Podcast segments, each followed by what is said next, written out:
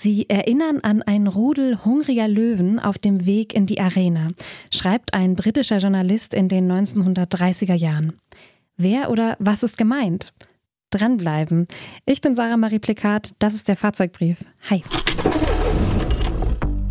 Fahrzeugbrief. Die Geschichte eines Automodells bei Detektor FM. Präsentiert von der Allianz Elektroauto-Versicherung. Maßgeschneiderte Leistungen speziell für Elektroautos.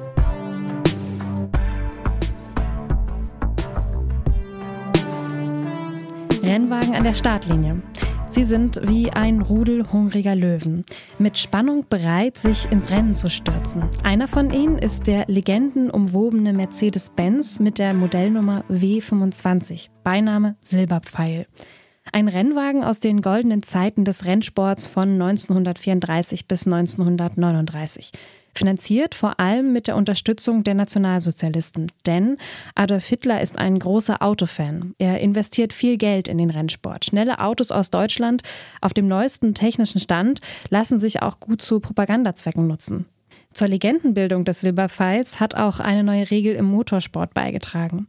1932 beschließt die Motorsportbehörde in Frankreich, neue Rennwagen dürfen nur noch 750 Kilogramm wiegen, leer, also ohne Treibstoff, Öl und Reifen.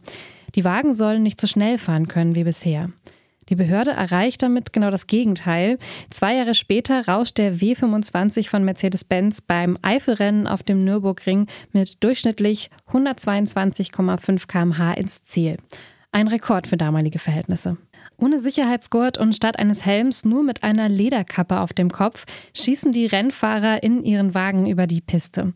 Die Strecken sind zum Teil mehr als 500 Kilometer lang und oft nicht gut befestigt. Es geht über Feldwege und durch Innenstädte. Die Rennen dauern mehrere Stunden lang. Ein Kraftakt, körperlich und psychisch.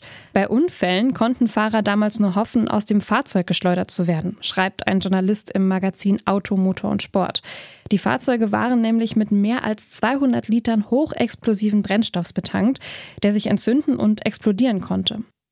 Die Rennerfolge der ersten Stunde bestimmen vor allem drei Männer. Der Rheinländer Rudolf Caracciola, der Stuttgarter Hermann Lang und der Hamburger Manfred von Brauchitsch. Letzterer gilt als kühn, unberechenbar und todesmutig, wie diese Anekdote beweist. Beim Großen Preis von Deutschland 1938 steht Manfred von Brauchitsch samt Wagen in Flammen. Sein Rennleiter Alfred Neubauer kommt ihm zu Hilfe.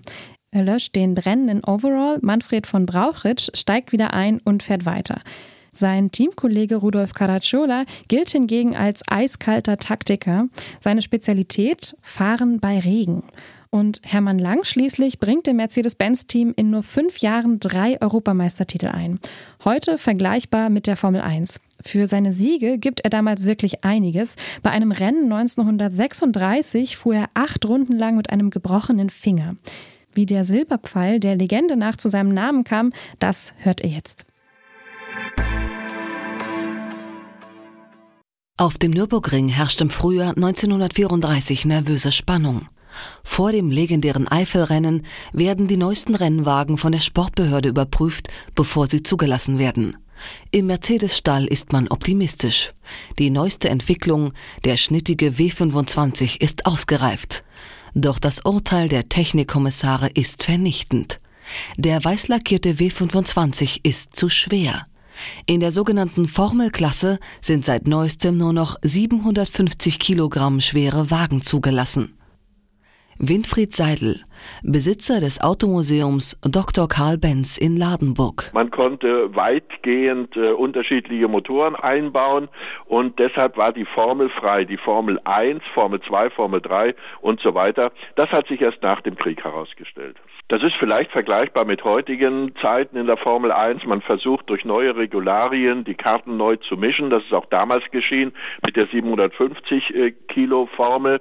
Und äh, damit hat man die Fahrzeuge etwas leichter gemacht, vielleicht sogar etwas langsamer gemacht, um die Gefahren auszuschließen. Ich könnte mir vorstellen, dass das der Grund war.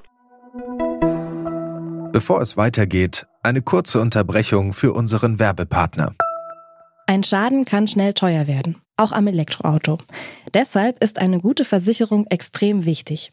Die Allianz E-Auto-Versicherung bietet maßgeschneiderte Leistungen speziell für Elektroautos. Zum Beispiel zuverlässiger Schutz für euren Akku, also für das Herzstück eures E-Autos. Auch das Ladekabel ist mit drin. Egal ob während des Ladens geklaut oder von einem Tier angefressen. Darüber hinaus könnt ihr wählen. Ist der Akku im Schadenfall komplett zerstört, hat also einen Totalschaden erlitten, erstattet die Allianz euch im Tarif Komfort 24 Monate lang den Neupreis. Im Tarif Premium sind es sogar 36 Monate. Und wenn sich der Akku mal entleert, macht euch der optional erweiterbare E-Pannenservice schnell wieder mobil. Lasst euch in eurer Agentur vor Ort beraten oder schaut vorbei auf allianz.de slash elektro. Den Link findet ihr auch in den Shownotes. Das eine Kilo zu viel bringt den W25 um die Zulassung zum Eifelrennen. Mercedes-Fahrer Manfred von Brauchitsch ist entsetzt. Im Mercedes-Team stöhnen einige, nun sind wir gelackmeiert. Das bringt von Brauchitsch auf eine Idee. In fieberhafter Eile wird der weiße Lack bis auf die silberglänzende Aluminiumhaut abgeschliffen.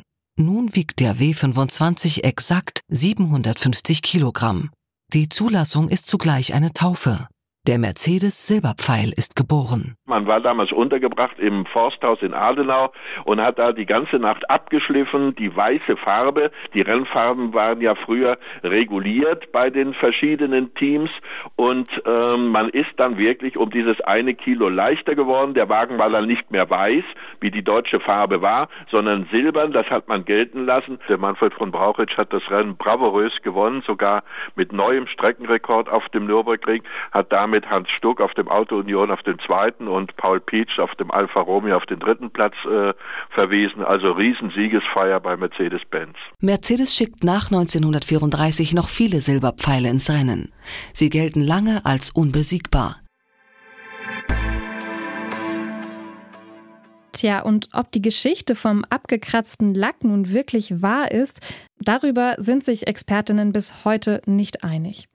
Und was ist seitdem passiert? Anfang der 2000er Jahre löst Michael Schumacher mit seinem roten Ferrari den Silberpfeil an der Spitze ab. Eingeholt hat ihn mittlerweile der Brite Lewis Hamilton. Er fährt seit 2013 für Mercedes-Benz. Mit jeweils sieben Weltmeistertiteln halten Schumacher und Hamilton den aktuellen Rekord. Nachdem der Afroamerikaner George Floyd 2020 bei einer Festnahme durch einen weißen Polizisten getötet wird, macht der Silberpfeil als Botschafter gegen Diskriminierung Schlagzeilen. Statt wie im gewohnten Silber tritt der schwarze Rennfahrer Lewis Hamilton in einem schwarzen Mercedes-Benz die Saison an. Er wolle ein Zeichen gegen Rassismus setzen und für mehr Diversität im Rahmen der Black Lives Matter-Bewegung. In dieser Saison ging Lewis Hamilton mit dem neuen Mercedes W13 an den Start. Der hat ihm allerdings bisher nur wenig Erfolg gebracht. Das Problem? Der neue Silberpfeil bewegt sich auf der Rennstrecke zu sehr auf und ab. Das habe man mittlerweile im Griff, heißt es aus dem Team, und nach der Sommerpause Ende August hofft man dort auf bessere Ergebnisse. Das war's von uns für heute. Neue Folgen des Fahrzeugbriefs gibt es jeden Donnerstag hier bei Detektor FM und in der Detektor FM App. Mein Name ist Sarah Marie Plikat. Ich sage Tschüss und bis nächstes Mal. Macht's gut. Fahrzeugbrief. Die Geschichte eines Automodells bei Detektor FM. Präsentiert von der Allianz Elektroauto-Versicherung. Lasst euch vor Ort persönlich zu eurer individuellen Versicherung beraten. Mehr Infos auf allianz.de/elektro. slash